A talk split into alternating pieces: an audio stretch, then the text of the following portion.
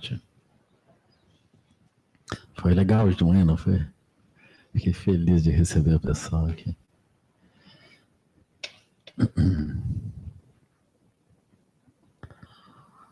Então, aí estava vendo a Lúcia lá no cantinho, assim. Bem-vinda, Lúcia. Estava lembrando quando a gente. Agora nós estamos com 16 hectares aqui na área do Sabe, né? Quando a gente estava com 5 hectares, a Lúcia vinha aqui. Faz um tempo, assim. Ela nos ajudou poderosamente a fazer a transição para esse terreno do lado, que é o terreno da escola, né? Ela nos ajudou, assim. Da sangue de Salvador. Maravilhosa. Obrigado por você estar aqui.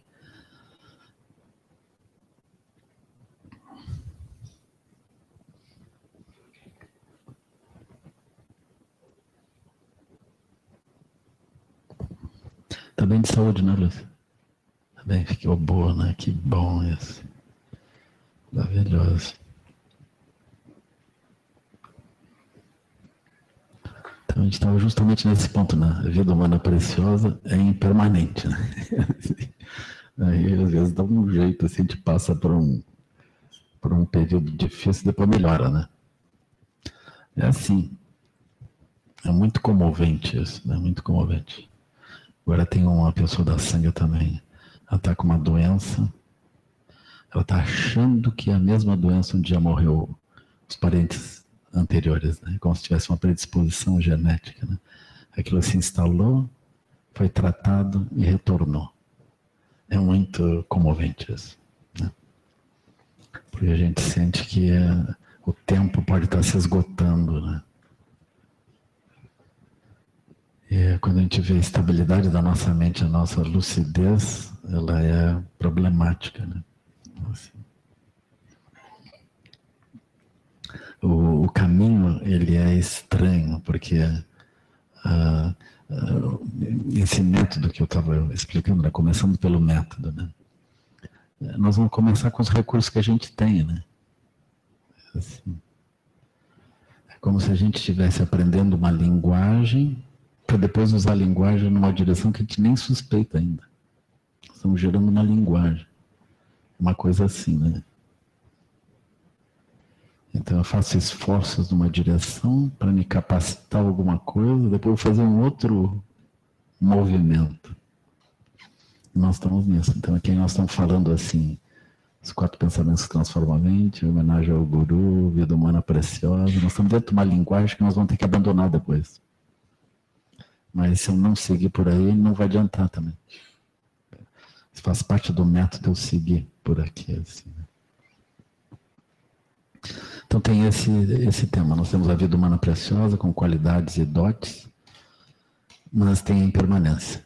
Não tem nenhum dos aspectos que a gente considera favoráveis e, e, e das qualidades e dotes que seja permanente. Todos eles são transitórios. A gente está no meio disso, assim, né? E uh, os tibetanos, eles, eles colocam ênfase nesse ponto, né? Eles gostam de causar uma perturbação, assim. E, uh, aí, por exemplo, eles vão dizer, todo mundo morre, né? Os mestres morreram um após o outro. Então você não pense que você vai dar um jeito, assim, na hora você vai enganar alguma coisa e escapar, né? Por mais arroz integral que você coma, né? comida, não sei bem do que, assim, né? Como tome só água, viva só de luz. Tem uma hora que aquilo passa, assim, né? Então é muito comovente de ver isso, né? Os mestres passam, o Buda passou, né? Então isso acontece, E aí nós estamos nos ensinamentos, né? Nós estamos andando pelos ensinamentos, mas a gente tem essa inevitabilidade, né? O nosso corpo físico vai decair, vai desaparecer. Então esse tempo que a gente dispõe para fazer esforços, né? Ainda que o esforço não adiante, né? Fazer esforço e praticar disciplina, ainda que a disciplina também não adiante, né? É o melhor que a gente sabe fazer dentro do plano condicionado, fazer esforço e praticar disciplina. Né? Isso não resolve. Mas também, sem isso, a coisa não anda, né? É muito curioso, né? O Tokuda-san tinha essa preciosidade, assim, ele dizia, com esforço a gente não vai a lugar nenhum, e sem esforço também não. Eu gosto desse aspecto contraditório. Assim, né? Então, sei bem o que fazer, né? Não sei, se, eu fizer esforço não adianta, se não fizer também não adianta, né? Então, enfim, não adianta, mas eu faço. A gente fica assim, a gente faz esforços, né? A gente sente que alguma coisa muda. E, então aí vem uh, essa uh, vem o terceiro pensamento dos quatro.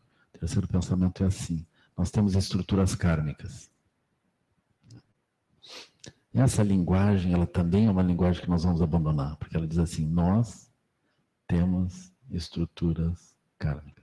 Tem um eu aqui tem estruturas kármicas que aderem a nós e, e terminam identificando a nós mesmos pela estrutura kármica. Mas adiante a gente vai riscar isso. Né? Mas nesse momento a gente pode ter essa sensação. Eu sou aquele que tem tais estruturas kármicas. Né? Assim. Né? Tem essas coisas contraditórias. Aí eu nasço de novo, minhas estruturas kármicas retornam. Mas o que, que é esse eu que não é uma alma?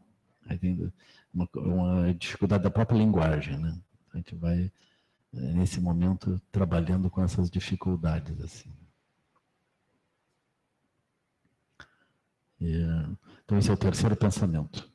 O karma está ali e ele causa um impulso, ele impulsiona nossas ações.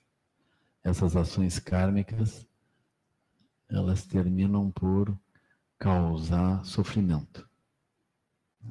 Esse é um outro ponto interessante, assim, né? E nós temos o nosso sofrimento. O sofrimento também, ele não tem substancialidade. Mas numa certa linguagem, o sofrimento existe. Assim. Então eu também vou tratar dentro dessa linguagem no qual o sofrimento existe. Né? Não é um aspecto absoluto, mas é um aspecto relativo que eu estou utilizando dentro do caminho gradual, utilizando um método. Então o sofrimento está aí. Então ele completa os quatro pensamentos, né? Ou seja, nós temos uma vida humana preciosa, a impermanência pode tocar qualquer um dos aspectos dessa vida humana preciosa. Nós temos uma estrutura kármica, a partir do karma nós causamos ações que produzem sofrimento em nós e nos outros. Aparentemente não tem muita solução. Né? Então vem o sexto pensamento, que é o pensamento adicional aos quatro, posterior aos quatro. Né? Então a gente diz, bom, eu não sei como fazer, assim eu tomo refúgio no Buda. Tomo refúgio no Dharma, tomo refúgio na Sangha. Então essa configuração é interessante, porque essa configuração, ela, Jagdo Rinpoche já tinha explicado isso, ela pertence também ao caminho uh, o caminho do ouvinte, é o caminho introdutório, assim, não é nem o Mahayana, é o caminho do ouvinte. Eu tomo refúgio no Buda e começo a andar. Né? Aqui, por exemplo, eu tenho refúgio, mas não tem bodhicitta. Não é refúgio bodhicitta. É refúgio. É assim.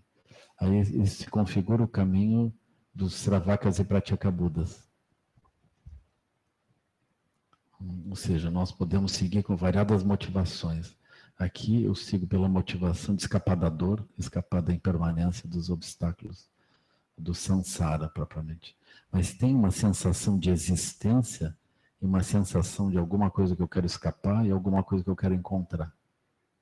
Isso é o mundo, isso é a linguagem do mundo, né? Ainda assim, nós estamos no mundo, essa linguagem funciona para nós. Né? Eu confesso para vocês que eu pessoalmente eu tive dificuldade com essa linguagem, né? Eu aspirei assim, nunca precisar dar esse ensinamento. Ah, não adiantou, né? Como vocês estão vendo assim, né? Mas eu, pelo menos, eu dou o ensinamento e critico ele. Porque é importante a gente ver as classes de ensinamento. Se funciona para uma coisa, não funciona para outra. Né? Então, eu tenho uma classe de ensinamento no qual isso funciona. Tem outras pessoas que isso não funciona. Por exemplo, por que, que não funcionava para mim? Eu vou explicar para vocês por quê. Assim. Porque, por exemplo,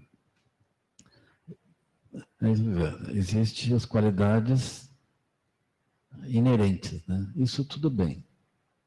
A primeira, os primeiros dos quatro pensamentos, tudo bem. Agora, eu não vou seguir o caminho porque tem impermanência, então tem que andar mais rápido. Nem tampouco eu acho que o aspecto do karma é o ponto central, eu me livrar do karma. Na minha visão, assim, na minha intuição, quando eu entrei no caminho, o ponto central era localizar o aspecto último da realidade. Não era escapar da dor ou do karma ou alguma coisa, mas era ver esse aspecto último. Né? Por exemplo, eu tinha uma intuição da vacuidade. Então, quando eu entrei no budismo, eu já conhecia o Prajnaparamita. Eu tinha uma confiança na vacuidade. Então, quando eu olhava assim, o karma está ali, eu dizia, bom, o karma, ele é vazio. Tá certo que quando eu dizia isso, isso era teórico, né? Era uma avaliação teórica do karma, mas o karma é vazio, por que, que eu vou botar ênfase nele? Além do mais, a vida humana preciosa, ela é ilusória. Então, qual a razão de eu me regozijar com alguma coisa ilusória? E considerar que o karma é um referencial, sendo ele vazio. Então, essas classes de ensinamento, elas não batiam muito bem. Eu também não tinha instrução sobre classes de ensinamento. Então, não consigo dizer isso aqui é coerente dentro dessa perspectiva, isso aqui é coerente dentro dessa. Mas aquilo ele cruzava. Então, na minha visão, aquilo era um pouco incompreensível e eu também não achava que eu deveria seguir por aquilo. Então, aquilo que eu achava incompreensível, um pouco incoerente, eu não seguia, porque eu tinha confiança no Prajna Paramita.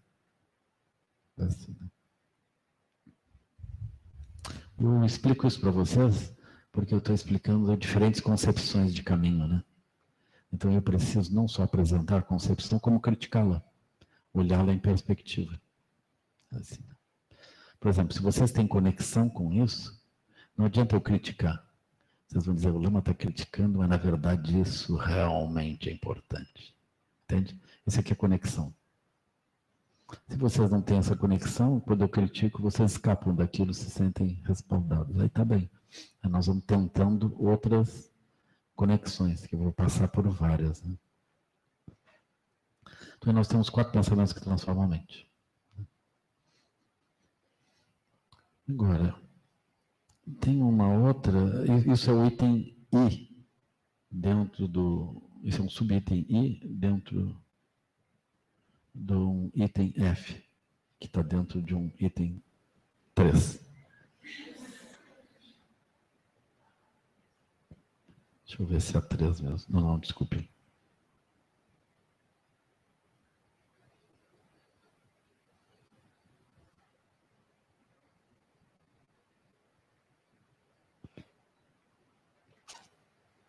é dentro de um item. Dentro de um item 2.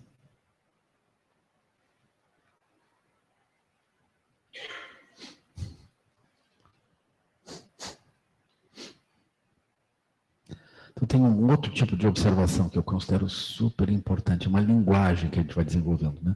Eu acho crucial que cada um de nós entenda a linguagem dos quatro pensamentos que transformam a mente, contemple isso, examine isso. Nós precisamos desenvolver a habilidade de lidar com as várias linguagens. Isso é nosso, faz parte do nosso treinamento, entende? Trabalhar as várias linguagens. Agora, tem uma outra linguagem que eu tenho usado e que eu acho muito útil. Ela começa com a noção dos seis reinos, né? Então, nesse sentido, ela é uma linguagem tradicional, né? Então, a gente vai volta para a roda da vida e vê os seis reinos. Então, seis reinos é uma compreensão muito profunda, porque ela já traz a noção da vacuidade junto, sabe? Então, aquilo é muito bonito. Esse ensinamento seis reinos eu ouvi pela primeira vez por uma, uma monja Kagyu, em São Paulo, num retiro uh, no, no, nos anos finais da década de 80. Ela chamava Nila Rinchen Uamo. Ela era, era paraguaia. que é uma coisa. Não, ela é boliviana, o que é raro, né? Raro, assim. Uma monja já é raro. Uma monja boliviana é raro, né? Ela provavelmente era um ser celestial que surgiu e desapareceu, porque eu nunca mais ouvi falar delas. Anila Hinshinguama. Foi um evento organizado pela Associação Palas Atena, que tinha essa conexão com a Lia Diskin. Né? A Lia Diskin organizou isso no sítio da Sociedade Teosófica, lá em Itapecerica da Serra, em São Paulo. Né? Foi muito interessante. Então, seis reinos. Ah, eu, eu tinha, como eu expliquei para você, refúgio no Prajna Paranita. Então aí as pessoas vêm e vão falar do reino dos deuses. Aí eu olho assim. Isso é vacuidade. Não vem com papo de reino dos deuses, isso é vacuidade. Reino dos semideuses. Começa a ver com uma classificação, assim. Eu com o olho da vacuidade, assim. Vade retro. Mas aquilo era uma análise interessante. Até mesmo porque, como é que isso dialoga com a vacuidade? O reino dos deuses é um estado. Eu posso eu posso passar por isso. Então é muito interessante. Por exemplo, a gente pode estar no reino dos deuses, repentinamente cair para o reino dos infernos. Não sei se vocês já tiveram esse tipo de coisa. Assim, né? Carnaval é bem essa época, né? O pessoal está lá, Deus daqui a pouco é assaltado, aí vai para os infernos. Assim, né? Aquilo é uma transição rápida, né? O contrário é a pessoa está nos infernos e, e sobe aqui, é mais difícil. Mas tudo bem, né? A pessoa bota uma fantasia, vai para uma bolha de reino dos deuses, assim. Então, tudo bem, né? Aí a gente pode entender como a experiência da pessoa, ela se traduz pelos reinos, né? Aí quando veio o Tiago do Rinpoche, eu também perguntei para ele, Rinpoche, é assim, eu acho que os reinos são estados mentais, psicológicos, né? Mas quando aquilo é apresentado no budismo, vocês veem uma densidade, eles, eles colocam uma densidade no aspecto grosseiro e não no aspecto sutil. Né? Falam daquilo como existente no sentido tangível. Né? Aí o, Rinpoche parecia zen, assim, Rinpoche. Sim, sim, é isso. Porém, existe também. Aí aquilo fica assim. Né? Rinpoche me deu várias dessas viradas, assim, né? Eu também estava tentando criar um absoluto do outro lado, né? Eu tentava derrubar aquilo, né? não só ver aquilo numa perspectiva mais ampla, mas derrubar a visão comum. Mas aí a visão comum também vale. Aí Rinpoche diz, ah, nas dobradiças das portas tem um número incontável de seres dos infernos. Cada vez que a porta abre e fecha, ela esmaga esses seres. Vocês experimentem botar o dedo e pedir para alguém fechar a porta. Seria mais ou menos essa, essa experiência. Assim, né? Então é muito interessante isso. Assim. A gente tem que decodificar aquela densidade, porque ele não está falando uma coisa densa e uma coisa que se refere ao aspecto grosseiro. Ele está falando uma coisa no nível sutil. Então tem essa experiência. Né? Aí nós olhamos os seis reinos, que é como descrito pela roda da vida. Né? A gente entende a transmigração entre os reinos, a gente vai fazendo uma coisa e aquilo vai dando outra. Né? Entre as coisas, por exemplo, que, que é, é comovente, né? por exemplo, a pessoa está no reino dos deuses, está causando benefício aos outros. Mas como ela está dentro de uma perspectiva condicionada, inevitavelmente a pessoa tem expectativas. Como ela tem expectativas, quando expectativas são frustradas, ela pode rapidamente descer para o reino dos infernos. O reino de exclusão. Assim. Então, por exemplo, a bondade comum associada a um sentido de elevação em relação ao outro que está recebendo, ela é fatal. Ela pode nos conduzir para os infernos.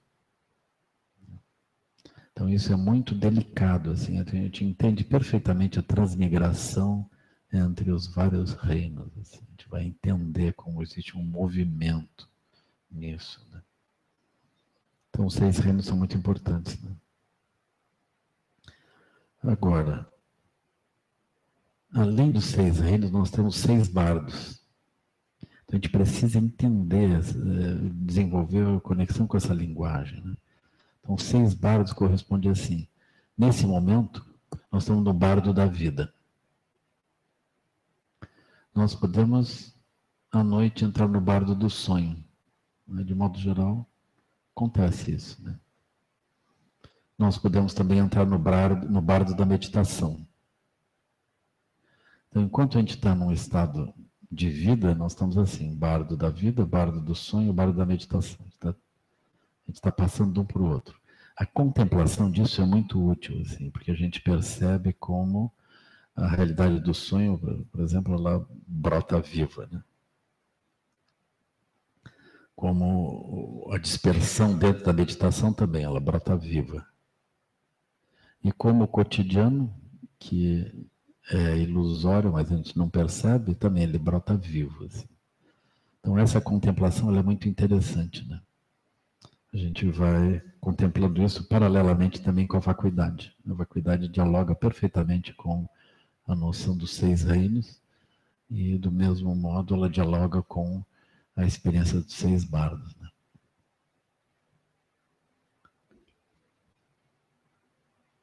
Tem uma descrição tibetana que diz assim: quando nós estamos no reino dos deuses, a água é um néctar.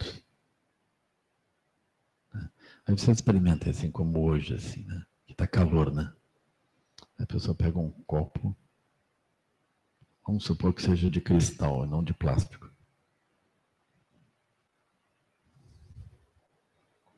Pá, é bom. Aí, isso está ligado ao reino dos deuses. A pessoa olha aquilo, tem essa experiência. A pessoa no reino do, dos semideuses, a pessoa pegaria essa água assim, a pessoa diria, haha, eu estou tomando e vocês não.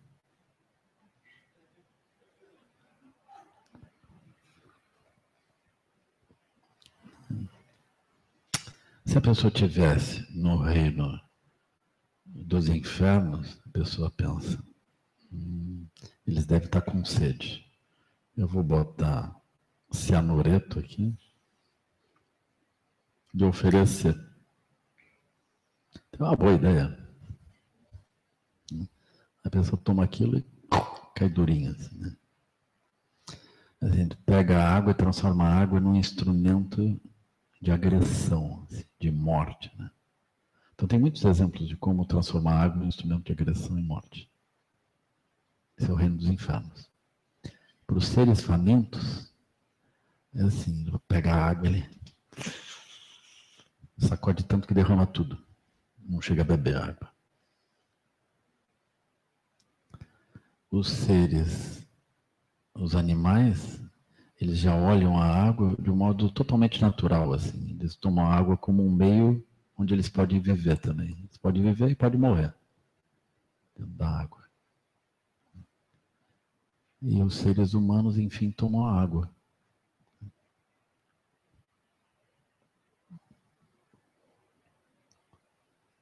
Estou com sede, tomo água. Tem alguma outra coisa?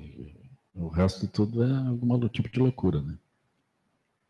Eles dizem, nesses ensinamentos tibetanos dizem, a, a água para os seres famintos é como pus para as moscas. As moscas são atraídas fortemente pelo pus. Então esse é um ponto bem interessante, né? Porque é uma forma de falar da vacuidade também. Ou seja, na coemergência com a mente do ser, brota diferentes experiências totalmente, ah, totalmente objetivas, mas elas são diferentes. Mas elas produzem o seu resultado correspondente, né? Elas têm uma coerência dentro daqueles vários mundos. Então essa é uma visão que eu acho assim bem interessante, que descreve também os seis reinos, mas descreve a vacuidade com a emergência, como que as aparências elas brotam, né? E aí nós temos uh, os seis bardos também, né? Os seis bardos, a gente precisaria meditar com mais cuidado para poder penetrar nos vários exemplos. A gente não tem uma experiência muito clara do sonho, nem da meditação, nem do morrer, nem do pós-morte, nem do renascer. Né? Então aquilo afeta um pouco a, a qualidade do exemplo. Mas na medida que a gente vai contemplando essas situações, a gente vai amadurecendo dentro disso. E se torna muito útil. Nós vamos terminar compreendendo que, a, que do mesmo modo que os seis reinos são estados condicionados variados de uma mesma natureza, os seis bardos também são estados condicionados variados de uma mesma natureza que não entra de fato nem nos reinos nem nos estados. Vocês entendem? Então isso é super importante. Então nós começamos através desses exemplos, a gente conecta as aparências com esse aspecto profundo, né? A gente encontra uma linguagem de conexão das aparências com esses aspectos profundos. Só por conhecer esses conceitos.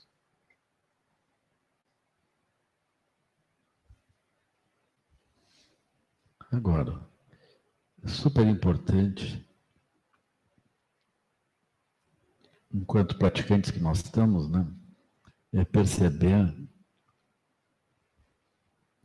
uh, também, uh, poder entender uh, os blocos. Né? Eu acho assim super importante isso. Essa noção dos blocos, ela não é um ensinamento tradicional, isso é um termo recente. Assim. Não, na verdade é uma invenção minha, vamos simplificar. Assim, né? Uma invenção. Por quê? Porque eu olhando para os praticantes, né? Eu fico olhando para eles. Por que, que umas coisas funcionam ou não funcionam? Então, existe uma linguagem. Por exemplo, se eu trabalhar com a linguagem de seis reinos, não é o suficiente. Seis blocos é mais abrangente. Por quê? Porque, por exemplo, eu tenho o bloco a, a, nomenclatura ficou meio estranha, né? Porque eu, comecei com bloco zero, mas depois eu tive que incorporar um outro bloco para trás que eu chamei de menos um. Ficou um pouco estranho, assim, né? É, ficou um pouco estranho. De modo geral, a classificação só a classificação vai avançando, né? Aquilo ficou bloco menos um, mas tudo bem, né? Então, eu comecei com bloco zero. O bloco zero seria as pessoas no meio do mundo. As pessoas em meio ao mundo achando tudo normal, tudo bem, assim. Por exemplo, as pessoas em meio do mundo, elas querem paz, segurança, aumento de salário, décimo terceiro, né, férias, casa na praia e escola para as crianças, seguro saúde, ortodontista para as crianças, aquilo, aquilo se a gente puder fluir assim, estamos bem, né? Então esse é bloco zero. Se a pessoa, se alguém chegar e disser, bom, agora você veja, o mundo é isso, o mundo é aquilo, eu sou, ih, complicou. Vamos simplificar a coisa, né? Esse fim de semana tem um churrasco, estou trazendo os amigos, nós vamos curtir um som na beira da piscina. Ela, pá, isso sim. Né? Eles também não estão olhando muito o que, que aquilo está causando. Né? Eles não têm a compreensão, de modo geral, dentro do bloco zero, a gente não tem a compreensão da ação kármica, o resultado das ações kármicas. A gente não compreende a causalidade kármica. É assim. Aquilo, a gente faz as ações e pronto. Aquilo não tem consequência. Então a gente não tem uma clareza disso. Né? E, então a gente tem uma concepção estranha, limitada do aspecto kármico. Né? E, então esse é o bloco zero. E a gente aspira que tudo dê certo. Né? Ainda que a gente veja a história de vida dos nossos ancestrais, né? Às vezes ancestrais diretos, assim, tipo pai e mãe, aquilo nunca deu muito certo, né? Os avós também não deu muito certo, os outros também não deu muito certo, aquilo nunca deu nada muito certo. A gente está achando que aquilo é uma inabilidade dos que vieram antes, e se a gente der um jeitinho com, com nossa esperteza natural, aquilo tudo vai dar certo, com certeza. Assim, né? Então a gente tem uma sensação de que nós vamos indo, né?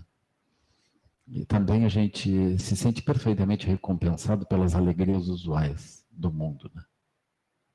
Assim, as coisas assim, tem algum progresso, melhorou um pouco de vida, tem alguma coisa, consegui então isso ou aquilo, tem algumas aspirações que a gente vai obtendo aos poucos. Né? A gente acha que aquilo está tudo bem, então vamos andando, está tudo ok. Então esse é bloco zero. O Pierre vai chamar isso de normose, né? Porque é uma doença da acomodação. É, a gente pode dizer, por exemplo, que a normose é uma doença perigosa, né? porque ela ataca a biosfera, infecta a biosfera, destrói o planeta. A gente vai seguindo normal, normal, normal, jogando lixo, cortando as florestas e bombeando água, e fazendo isso, fazendo aquilo, tudo normal. Todo mundo de bem. E causa uma devastação. A noção da normose, ela também, ela causa, ah, ela causa uma coisa interessante, assim, sabe? Por exemplo, ah, Outro dia eu me peguei assim querendo escrever um, um, um texto sobre os traficantes e os policiais, né? Era mais ou menos assim. Eu rezando por eles, né? né? Rezando assim, desenvolvendo compaixão por eles. Porque por um lado nós aspiramos aspiramos o fim da criminalidade. essa criminalidade, eventualmente, é a criminalidade de crianças. Né? Por outro lado, nós aspiramos a liberdade de comprar as drogas e consumi-las. Então tem um aspecto contraditório. Aí, para aplacar nossa consciência, a gente pede mais segurança para aplacar os nossos impulsos, nós pedimos mais drogas. Aí a gente assiste pela TV o encontro da contradição, né? A pessoa pá, pá, pá, pá, pá, pá, pá, pá, pá, pá, pá, se matando. Então tem uma contradição. Esse tema, dentro da noção da normose, ele não aparece, porque ele aparece o tema da criminalidade e aparece o tema das drogas. É como se as crianças, os jovens que estão vendendo as coisas, eles fossem superarticulados, eles inventaram isso e eles estão forçando as pessoas a alguma coisa aflitiva. Né? Então nós temos uma contradição direta e a gente assiste isso como num tempo passado a gente assistia os gladiadores. Então a gente liga num horário específico, a gente vai assistir a criminalidade desfilando diante de nós. Assim, né? as pessoas dominando áreas dentro do Rio de Janeiro, né, ou lutando pelo domínio de, de áreas, os grupos criminosos dominando aquilo, né? Parece que é um, um tempo horrível, assim, que as pessoas são todas do mal. Mas nós criamos uma, uma circunstância na qual isso se repete de modo infinito. Então isso faz parte da normose. Nós estamos anestesiados em casa, a gente vai fazendo o que acha que pode fazer e deve fazer, vamos destruindo o ambiente e vamos gerando situações conflitivas em várias direções, como se aquilo fosse totalmente natural. A gente não chega a desenvolver uma consciência sobre a raiz da violência urbana. A gente não se dá conta, por exemplo, que outras culturas também tiveram índices de violência urbana muito menores e eram consideradas culturas culturas inferiores. Então, como que esses aspectos todos vêm? Mas a gente não chega a olhar isso. A gente pede mais leis, mais coisas que reforcem os princípios que a gente aspira eh, dentro de uma noção de normalidade. E vai seguindo. Aquilo não dá certo, a gente considera que não dá certo porque nós estamos nesse tempo, ou nesse governo, ou alguma coisa assim. Aquilo vai indo. Então, esse é o bloco zero. Mas, enquanto nós estamos ali, a gente tem boa intenção. A gente não quer o mal dos outros. A gente é solidário, a gente ajuda. A gente eventualmente gosta do verde, gosta de correr na beira da praia, gosta de correr, de fazer academia. A gente cuida um pouco a saúde, faz algumas coisas assim, né? a gente é um pouco solidário. Então nós, nós somos do bem, mas bloco zero. Então, de modo geral, os nossos parentes todos são do bloco zero. Não quero aqui generalizar, né? mas é a nossa situação. Assim.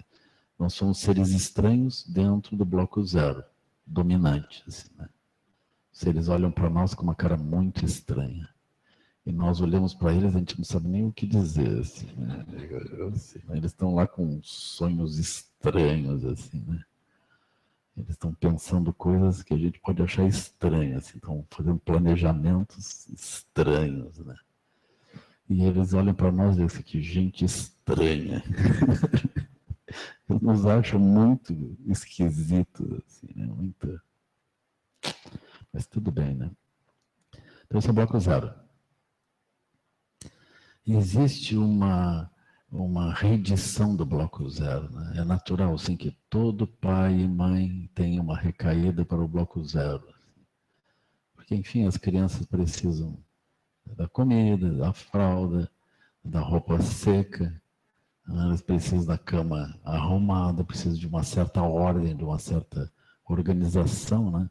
Então, aquela organização termina se estabelecendo na forma do bloco zero como aquela organização é meio complicada, a gente nunca consegue arrumar direito mesmo. Então a gente tem um ideal de organização, de estabilidade, de paz, enfim, de sossego, que é um ideal que a gente não chega a atingir propriamente, mas aquilo tem uma realimentação, né? A gente vai realimentando aquilo. Mas tem contradições, esse sistema tem contradições que a gente não chega a perceber. Porque quando, mesmo que as contradições se estabeleçam, a gente diz, bom, mas meus filhos precisam, não vou nem ficar pensando alguma coisa filosófica ou muito ampla, a coisa é simples, eu preciso disso e pronto. Né? Aí nós vamos olhar, vamos simplificar, assim. Então, o bloco zero tem uma simplicidade também de raciocínio. Eu preciso disso e acabou. E aí? Se tivesse outro no meu lugar também, ele ia querer isso e pronto. Então, tem uma, uma simplicidade assim, nesse bloco zero que, que nos tira uh, o aspecto crítico. Né? Agora, em contraste com o bloco zero, tem o bloco menos um também, que é um pouquinho pior. Né? O bloco menos um é assim, o pessoal não é bem do bem. Eles têm uma sensação de que eles, se eles causam problema para os outros, eles levam vantagem. Assim. Então, bloco menos um, ele é, ele é alguma coisa vasta, assim, né? Vasta. A gente pode dizer que toda a indústria de guerra está ligada ao bloco menos um. Né? Os conflitos todos estão ligados ao bloco menos um. A pessoa está achando que se ela consegue forçar alguma coisa sobre o outro e levar alguma vantagem, isso é uma vantagem verdadeira. Então, o bloco menos um é um problema. Né? A pessoa, de modo geral, dentro do bloco menos um, ela vai se isolando. Porque ela vai gerando, vai causando danos ao redor e as pessoas vão olhando para ela vão se afastando. E ela também vai gerando um afastamento. Né? Mesmo que seja uma coisa um pouco mais moderada, como o reino dos seres famintos, ou os bordos dos seres dos infernos, que tentam aterrorizar, assustar e instalar o reino dos infernos num aspecto grosseiro, num aspecto sutil. Né? Eles podem usar isso como método, método de convencer os outros, método de dominação, produzir uma experiência super aflitiva no outro, de maneira que o outro ele desapareça ou se submeta. Né? Então é completamente natural. Nós transmigramos assim, bloco zero, bloco menos um, transmigra. O bloco zero, ele tem também uma... Uh, essencialmente, ele tem uma noção de, de avidia instalada, assim, né? É como, por exemplo, se a gente tivesse em cada um dos reinos, não apenas no reino humano, tivesse em cada um dos reinos achando que o mundo é assim mesmo. Isso é uma característica do bloco zero, né? A gente está ali e pensa, bom, é assim, o mundo é isso. Então, os deuses pensam, o mundo é isso. Os semideuses pensam, o mundo é isso. Os outros imaginam que o mundo não é isso, mas o mundo é isso mesmo. Os humanos pensam, o mundo é isso. Os seres famintos pensam, o mundo é isso. Os seres dos infernos pensam, o mundo é isso. Cada um deles pensa aquilo e considera aquela reflexão como a reflexão mais profunda e as outras como como variações em volta desse dessa visão assim variações flutuantes porque a visão central é essa né? Mas... aí tem o bloco 1 um. falei do bloco 0 bloco menos 1 um, né? aí tem o bloco 1 um. Então, bloco 1, um, alguns parentes nossos estão no bloco 1 um também. Talvez a gente também ande pelo bloco 1. Um. É assim, o bloco 1 um é quando nós estamos um pouco desconfiados do bloco 0. A gente está achando que tem um problema básico no bloco 0. Um dos sintomas do bloco 1 um é que a gente começa a procurar, a gente começa a ler filosofia e psicologia. E a gente começa a ler também coisas de religião, assim, várias direções. Porque a gente diz, tem um problema básico que eu não entendo bem qual é. Aí diferentes religiões, diferentes visões filosóficas, diferentes abordagens psicológicas explicam isso. Explicam dentro da sua perspectiva, né? Então a gente começa a procurar alguma coisa. Então nós não somos bloco zero normal, assim. Nós somos um ser é interessante, a gente vai num churrasco, as pessoas estão conversando e a gente diz, ah, você poderia, na perspectiva de Wittgenstein, ou na perspectiva da tradição sufi, então, uau, profundo, né? A macrobiótica diz tal coisa. Né? Assim. Aí começa, a gente vem com alguma coisa que não pertence ao bloco zero propriamente. A gente está olhando de um outro jeito. Né? Existe a periferia do bloco zero, que é, são os artistas. Né? Os artistas eles estão no bloco zero, mas eles têm aqui está um pouco periférico. Assim. É um bloco zero fashion. Assim, né? Então eles, eles têm uma percepção assim, mais descolada do bloco zero, propriamente. Né? Aquilo é interessante. Aquilo não é bem um bloco um, é um bloco zero também.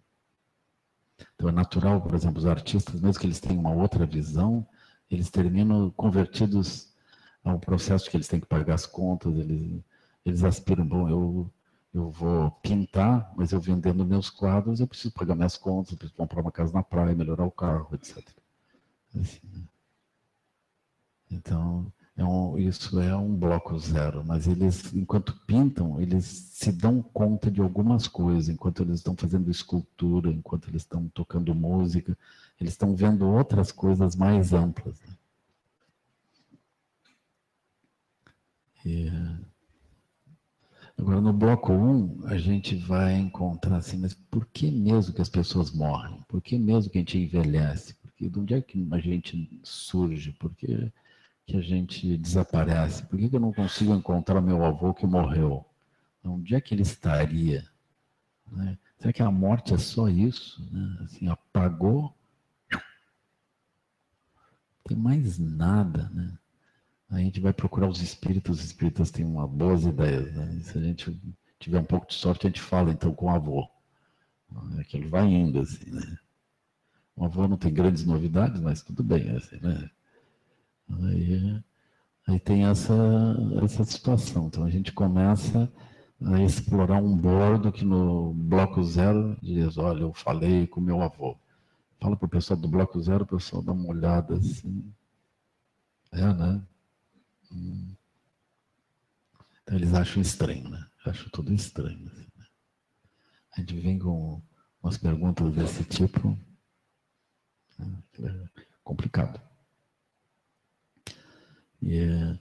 Então, dentro disso também aí surge os sistemas, surge a ciência também. A ciência também vem trazendo, né, uh, Hawkins, por exemplo, vem trazendo uma noção do universo muito estranha, né? O universo não é aquilo que aparece, o universo é alguma coisa uh, muito estranha, com partículas incompreensíveis que fazem coisas totalmente inusitadas.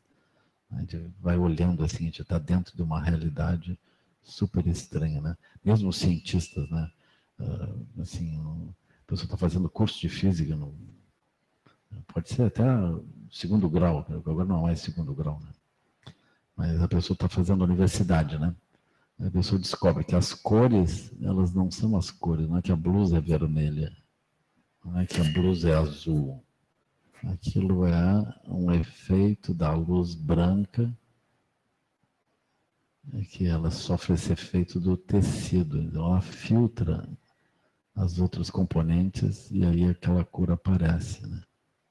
Por exemplo, se não for luz branca incidir, se eu incidir uma luz azul sobre uma blusa de uma outra cor, a cor da blusa muda.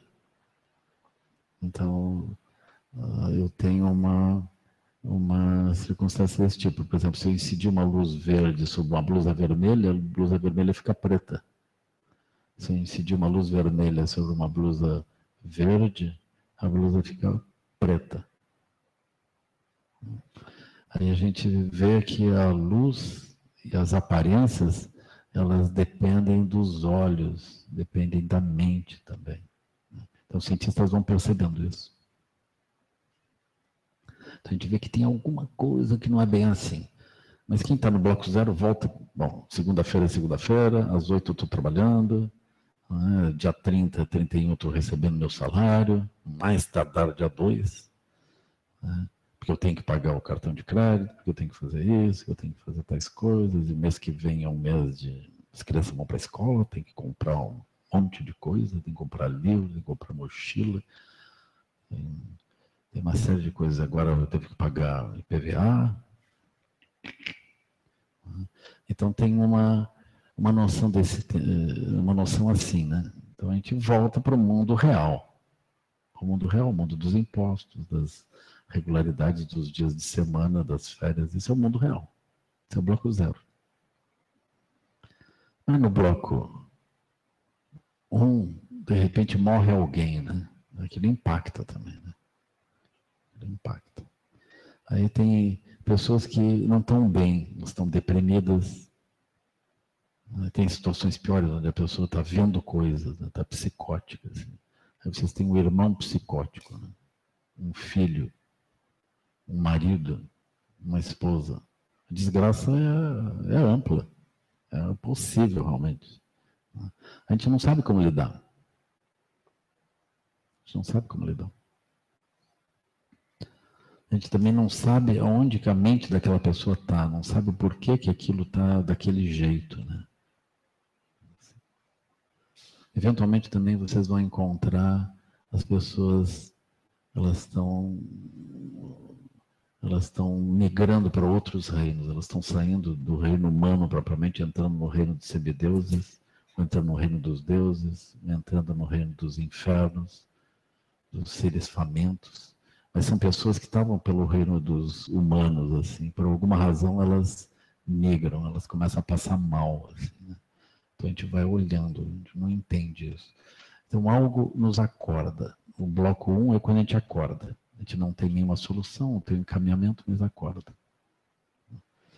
Ah, o bloco 1, um, de modo geral, nos leva à sensação de unidade, porque a gente vai estudando diferentes tradições religiosas, diferentes visões psicológicas, vai estudando a ciência, a arte.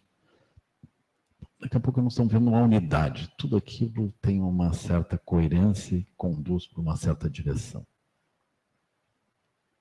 Então tem uma noção assim, as várias tradições religiosas falam do mesmo princípio último, tudo se reduz a uma única coisa, como se houvesse um princípio único que então conecta tudo.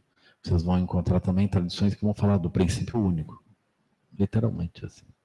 Né?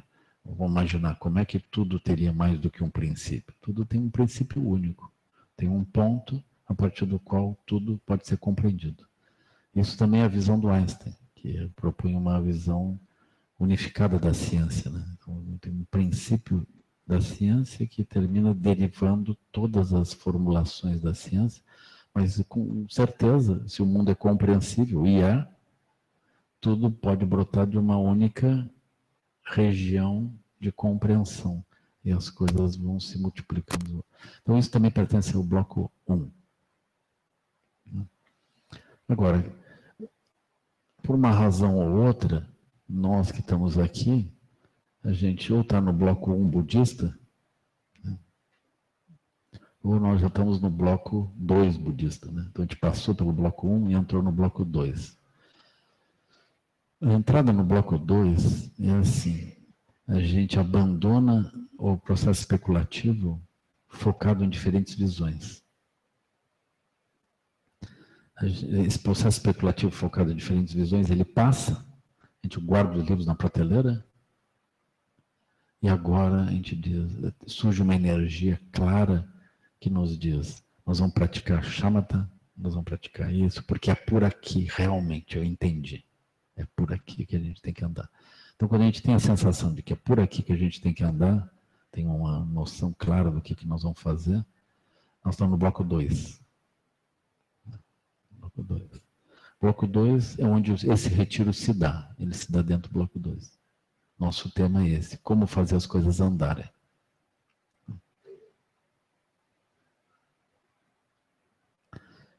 E, então, ainda falta o bloco 3, falta o 4.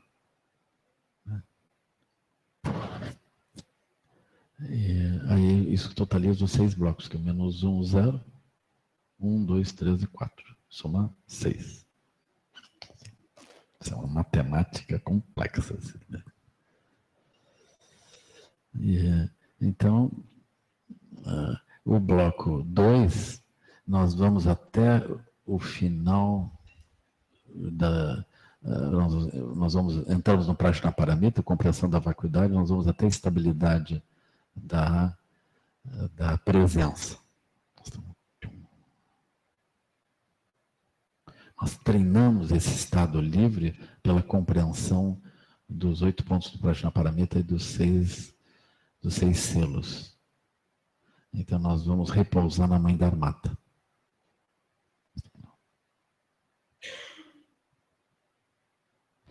Aí toda a experiência que a gente tiver, nós conseguimos uh, perceber a naturalidade da operação sem esforço, autossustentada da mãe da armata. Então a gente vê isso. De tal modo que as aparências não nos enganam. As aparências não nos arrastam. As aparências apontam diretamente da armata. Sem a necessidade de qualquer raciocínio. Elas, o procedimento da aparência manifesta da armata. Então, esse é o resultado da operação dos seis selos dos oito pontos do planeta. Não é um estado mental, é uma clareza.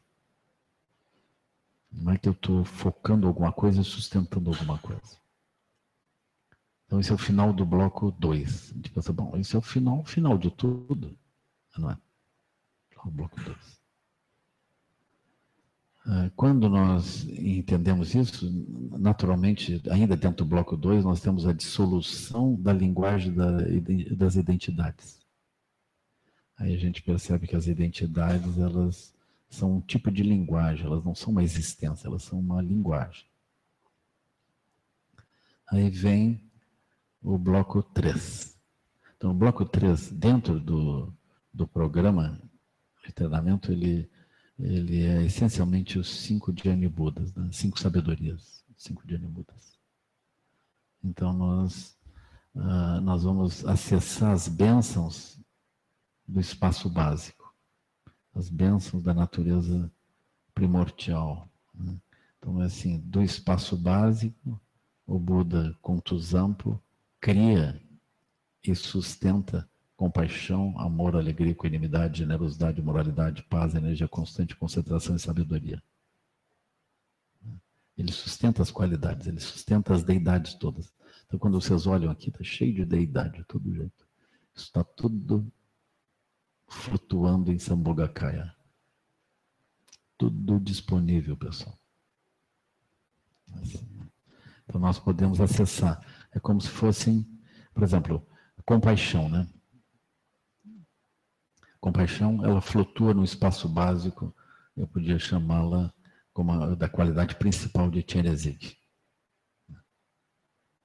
Compaixão. Os quatro braços de Tcherezig, compaixão, amor, alegria e equanimidade. As pernas de Tcherezig cruzadas em lótus, é o entrelaçamento e separatividade do samsara e do nirvana. Aí, uh, o que que acontece? Por exemplo, essa compaixão, ela não é um estado mental como os nossos estados mentais flutuantes. Ela é um referencial que eu posso acessar, incorporar e, e utilizar. Posso utilizar de modo de, é, é como se tivesse assim domínio público, né? Posso fazer download ou usar na nuvem direto. Aquilo está lá. Eu posso acessar e utilizar. A compaixão não se esgota, não satura o canal de conexão. Mais pessoas podem se conectar. Ela não enfraquece, não diminui. Não é como as coisas que a gente está acostumado a lidar no plano grosseiro. Todas elas são impermanentes e flutuantes e se esgotam, se desgastam. Compaixão não se desgasta. Então, nós temos muitas qualidades que aqui estão representadas por imagens, que são, são bênçãos que estão disponíveis para serem acessadas e nós utilizarmos. Cada uma dessas qualidades que a gente adota e passa a usar, abre uma visão de mundo correspondente, uma mandala correspondente. A mandala é a percepção do mundo segundo aquela visão. Então, por exemplo, ali tem Prajna Paramita, que pertence a esse âmbito. Né? Então, quando nós olhamos o mundo a partir de Prajna Paramita, a gente vê vacuidade, vê coemergência. Se a gente olhar o mundo sob a perspectiva de Tirenzig, a gente olha, vê compaixão, exemplos de compaixão. Né? Eu tenho impulso de compaixão em muitas direções. Mas se eu olhar sob o ponto de vista de Prajna Paramita, eu vejo vacuidade em tudo. Então, o mundo como aparece sob esses olhos é uma mandala. É um mundo de pureza, de lucidez. Existem muitos diferentes mundos de lucidez. Assim, cada um dos diferentes Janibudas tem uma sabedoria específica, tem um mundo de lucidez correspondente. Então, o bloco 3, nós acessamos isso, né? A gente vê a realidade mágica, luminosa diante de nós, brotando a partir da sabedoria das deidades.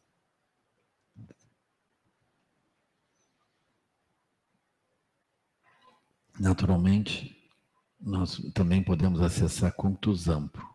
Né? Kuntuzampo corresponde à visão última da realidade, que ultrapassa a visão limitada de cada uma das deidades também. A gente vê que cada uma das deidades é um estado particular. Então existe essa visão ampla. Então isso me permite dizer que cada uma das deidades surge dessa visão ampla. Essa visão ampla nós vamos descrever como um espaço. Então a gente vai olhando isso. Essa noção de espaço ela está ligada à noção do espaço básico, da natureza última, associada a nós mesmos, né? que é quando a gente chegou ao final do bloco 2, a gente estava vendo a mãe da armata. Então esse espaço se funde com a noção da mãe da armata. Então nós estamos olhando isso. Isso é o bloco 3. Não é o 4 ainda, é o 3. Agora, com base no bloco 3, nós podemos entrar no bloco 4. Ou seja, nós temos instrumentos nós temos recursos que nos permitem funcionar dentro do mundo e trazer benefício aos seres. Então a gente tem, desde o aspecto inicial, né, que é os quatro pensamentos que transformam a mente, a gente entendeu aquilo tudo, de bem-vindo. A gente tem o bloco o bloco 2 todo do treinamento que a gente fez, as, as práticas todas, e tem até o final do bloco 3, com as qualidades todas disponíveis, e o bloco 4, que é a aspiração de trazer benefício às pessoas. Né? Então, nós estamos em algum lugar dentro disso. Eu acho super importante que a gente entenda isso. Por quê? Porque a gente estando em algum lugar dentro disso, a visão que a gente tem vem desse lugar. Então, alguns ensinamentos funcionam porque nós estamos nesse lugar, outros não funcionam porque nós, justo porque nós estamos nesse lugar. Então, aqueles ensinamentos não funcionam.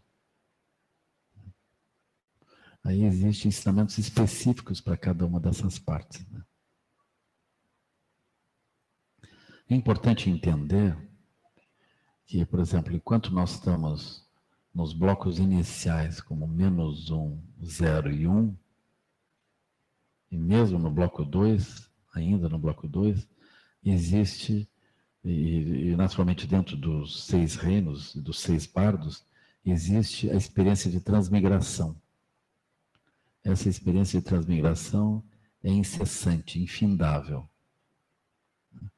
Eu acho que seria a compreensão da transmigração, ela é uma forma hábil de explicar, eh, junto com as aparências, e explicar vacuidade.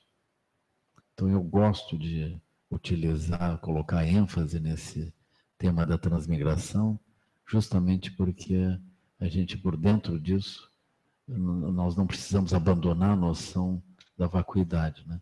Por exemplo, quando eu estou trabalhando com a noção dos seis reinos, a vacuidade fica um pouco mais distante, assim.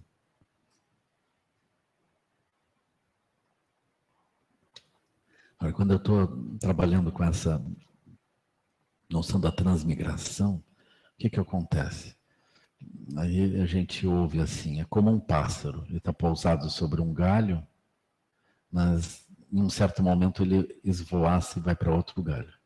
Nós estamos assim, a gente está num lugar e nós não temos defesa diante desse processo. A gente está sobre um galho, vai passar um tempo, por alguma razão que não sei bem qual, nem precisa ter uma razão, nós terminamos por esvoaçar e vamos em direção a outro galho. Outro galho não é um galho definitivo, é um outro galho transitório. Então eu pouso ali, no final de um tempo esvoaço. Se a gente olhar para trás as nossas vidas, ou dentro dessa própria vida, o que nós vamos encontrar de constante na nossa vida é o esvoaçar da transmigração. Né? A gente vai transmigrando, mas não vai a lugar nenhum. Nós transmigramos vida após vida, nós vamos indo assim. Não tem fim essa transmigração. A nossa vida não é uma associação de vidas e mortes, é uma associação de transmigrações. A vida e morte não é tão importante. O fato de que, perdendo o corpo ou não, e adquirindo um outro corpo, o fato é que nós estamos é transmigrando. Essas transmigrações, elas se dão dentro de mundos que eu não chego a entender completamente. Então, aquele mundo eu não chego a esgotar, mas eu escapo dele e entro no outro mundo. A explicação da transmigração pode ser entendida a partir dos 12 elos da originação dependente. Né? Então, a gente entende como é que cada vez que a gente transmigra, as realidades se reconfiguram de um certo jeito, a gente pensa que aquilo é fixo, a gente se move a partir de gostar ou não gostar, e assim a transmigração ela segue.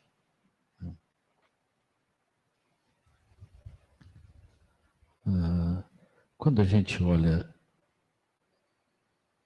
a transmigração, há também um outro tema que é super importante, que a gente deveria contemplar, que é o fato de que, ainda que exista a transmigração, Existem os mestres, eles sempre existiram. Se a gente puder, por exemplo, ter uma sensação de devoção à intenção iluminada dos mestres e da linhagem, isso é super poderoso para acelerar o nosso caminho. Né? Isso é como se alguma coisa profunda ressoasse dentro de nós.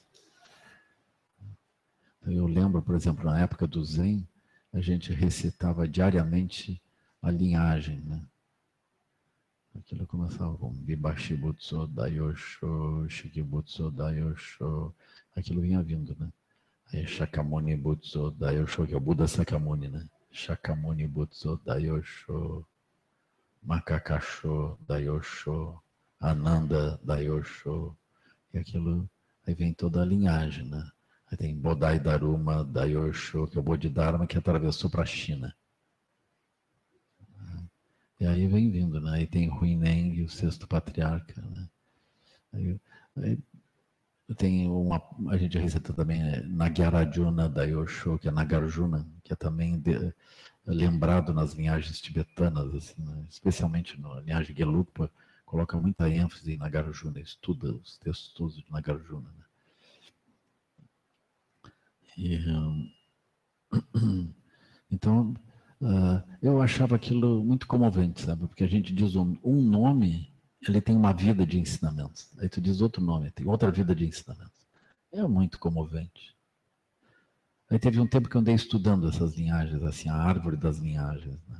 Aí eu vi, por exemplo, um mestre como Bodhidharma, ele teve Taisueka Dayosho, foi o aluno dele, né? primeiro aluno. Então, Taisueka teve alunos. Alguns deles tiveram vários alunos. Cada aluno criou uma sublinhagem. Essas sublinhagens sobreviveram e depois pararam. Então, tem muitas dessas linhagens, dessas sublinhagens que pararam. Né? É muito comovente. Aqueles mestres eles estudaram, atingiram realização, transmitiram, e aquilo, num certo momento, desaparece. Né? Mas milagrosamente, tem o nome do nosso próprio mestre. Né? Então, aí vem, por exemplo, Kakushin, Dayosho. Né? Enquanto o mestre está vivo, a gente não recita o nome dele. Aí ele fica entre parênteses. Nosso mestre fica entre parênteses na linguagem. Quando ele morre, a gente apaga os parênteses, aí recita o nome dele. Aí o nosso nome entre, entre parênteses, assim, é o próximo, né? Aí aquilo vai indo. É muito comovente. E, quando a pessoa recebe um tipo de ordenação no Zen, a pessoa recebe a linhagem toda com grafia à mão, aquilo. Um papel, um papel de arroz dobrado de um jeito que é difícil de reproduzir. Aquilo é o documento. O último nome é o nosso. Depois tem uma seta que vai ao Buda primordial. Então aquilo está tudo junto, aquilo é a linhagem. É muito bonito isso, muito comovente. Então, ah, então pode surgir isso, né? pode surgir essa esse aspecto comovente da linhagem. Né? Por exemplo, na linhagem Ningma também, nós temos a árvore da linhagem. Está lá contusão, aí tem o Guru Rinpoche num certo ponto, tem o Buda Sakyamuni, tem uma árvore de grandes mestres.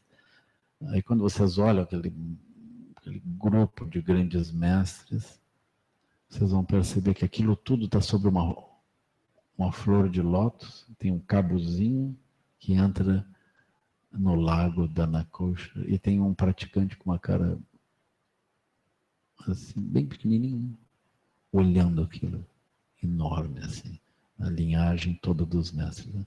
Então é muito comovente também, né? A gente encontrar as manifestações iradas, as manifestações pacíficas, as manifestações masculinas, femininas, todos ali que trouxeram os ensinamentos, que representam os ensinamentos. Né? Se vocês olharem, por exemplo, linhagem linhagem Gelugpa, também está lá. A árvore da linhagem, que também tudo organizado certinho, com os mestres que transmitiram tudo direitinho. É muita gente. Né? Vocês agora, por exemplo, a, a Estela e a Lia estavam na Índia, né? elas foram visitar a Universidade de Nalanda. Eu achei aquilo também super comovente, né?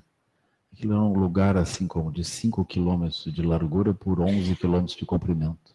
Aquilo era uma universidade, um prédio grudado no outro, todo mundo meditando, estudando ali dentro. Pense. Né? É alguma coisa, né? É muito grande isso. Muitos mestres, muita gente. Ali de dentro saíram grandes mestres, né? É muito comovente. Então, quando a gente olha isso, pode ser que a gente entenda que os mestres existem, eles sempre existirão. A gente sente dentro de nós uma lógica, uma energia, um impulso de se mover nessa direção. A gente tem certeza, não? Isso existe, isso é real, isso é verdadeiro. Eu não tenho, eu não, não devo perder tempo, eu devo acessar, entrar nesse processo e andar. Então, se isso brota em nós, é uma boa coisa. Isso é bodhicitta também, né? Bodhicitta na conexão de Guru Yoga, direto com a linhagem. Isso é a intenção iluminada da linhagem. A gente está com uma cara assim, a gente se lembra disso, tum, vem uma energia. Então, como é que vem essa energia? Ela vem energia porque nós temos conexão kármica com isso, a gente já passou por isso, a gente já esteve perto. Aquilo acende novamente, né? Assim. Então, super bom. Então, esse é um outro ponto. Então, vocês vão encontrar. Tem pessoas que têm isso. Tem pessoas que estão no processo de transmigração, simplesmente. Tem outras pessoas que estão. têm essa chama dentro. Vocês vão encontrar. Pode ser que essas pessoas sejam vocês mesmos. Essa chama está viva dentro. Eu estou falando por itens, eu não estou conectando muito uns com os outros, né? Eu estou desenvolvendo uma linguagem, né? Aí tem, por exemplo, o caminho da meditação, que é o item 5 dentro desse aspecto F do item 2. Aí tem o, o item 5. Esse item 5 ele está dividido em 21 itens. Ah, fazer o quê, né? É assim, complicação, pouca é bobagem. Então, esse caminho de meditação ah, é isso. Então, o item 5 é o caminho de meditação. Só que esse caminho de meditação, pessoal, ele. Eh, essa expressão caminho de meditação é muito ampla. Aqui nós vamos usar uma coisa específica a gente vai usar os ensinamentos de Guru Rinpoche para o bardo da meditação. É isso. Esses ensinamentos de Guru Rinpoche para o bardo da meditação, eles terminam sendo apresentados por um texto curto que está na nossa sadhana. Esse texto curto é comentado por Dudjon Rinpoche. Esse texto de Dudjon Rinpoche é comentado por Gyatro Rinpoche. E esse texto de Gyatro Rinpoche é o que nós usamos. Então, Gyatro Rinpoche é o mestre ainda vivo de Alan Wallace, que vai dar um retiro aqui na sequência. Né? Então, por uma razão kármica, né, muito curiosa, né? no ano de 95, no dia do meu aniversário, 24 de janeiro, eu ganhei um livro da secretária, a pessoa mais próxima do Tiago do Rinpoche. Ele me deu esse livro, que tinha esse texto da iluminação primordial eu achei aquilo muito comovente, muito profundo, né? Porque é uma explicação sobre o caminho da meditação, ela começa no silêncio. Começa com silêncio e vai descortinando a visão clara da sabedoria primordial. É isso. Então, esse tema dos 21 itens é o nosso o nosso referencial. Então, eu tomei isso por referencial. Isso está perfeitamente apresentado. E, então, ele é a essência do treinamento nosso, que começa com meditação e segue, né? Então, é como o Guru Rinpoche explicando como aproveitar a meditação. Começa com silêncio, com chamada. Nem todas as pessoas têm essa vontade ou essa habilidade ou essa conexão com parar Pará para começar o caminho, né? Mas aqui nós estamos seguindo assim. Então, eu, depois eu vou, também vou aprofundar essa, essa parte, né?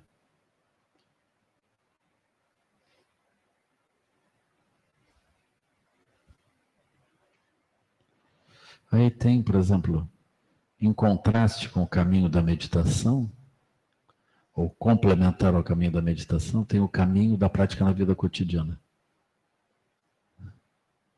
Também isso é super importante, assim, né?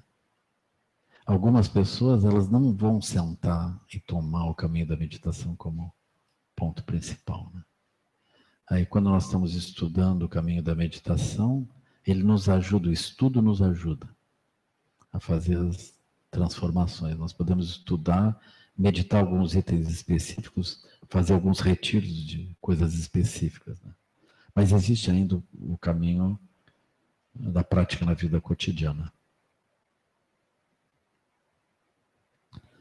Eh, esse caminho da prática na vida cotidiana está dividido em cinco itens, né, que são ah, que são interessantes assim. Né. Eu vou eu vou pular nesse momento esses cinco itens e vou lembrar o, o, o, o, caminho seguinte, né? Tem o caminho da prática da vida cotidiana, mas tem também a, o caminho da relação com o guru, do aspecto grosseiro da relação com o guru. Então vocês vão encontrar isso também, né? Então tem as pessoas que meditam, tem as pessoas que estão na vida cotidiana, tem as pessoas que estão próximas ao guru. Então existe isso também, né? Aí dentro disso tem a noção de motivação, a, a, forma pela qual nós olhamos o aspecto grosseiro, sutil e secreto. Nós temos um, processo progressivo de compreensão da moralidade, que no aspecto secreto, sutil e grosseiro também. Isso está ligado à questão da relação com o mestre e com os professores. Esse é o último tema. Aí surge a noção do controle de qualidade e desafios especiais que a gente tem que podem também ser utilizados como controle de qualidade. Então, o controle de qualidade eu vou deixar para nosso próximo encontro, né? A gente vai trabalhar isso. Então eu vou parar agora, porque já é 5 horas. E depois a gente vai seguindo. Eu estou ainda descrevendo esse, esse índice, mais ou menos explicando. Depois nós vamos entrar uh, em aspectos específicos dentro disso. Né?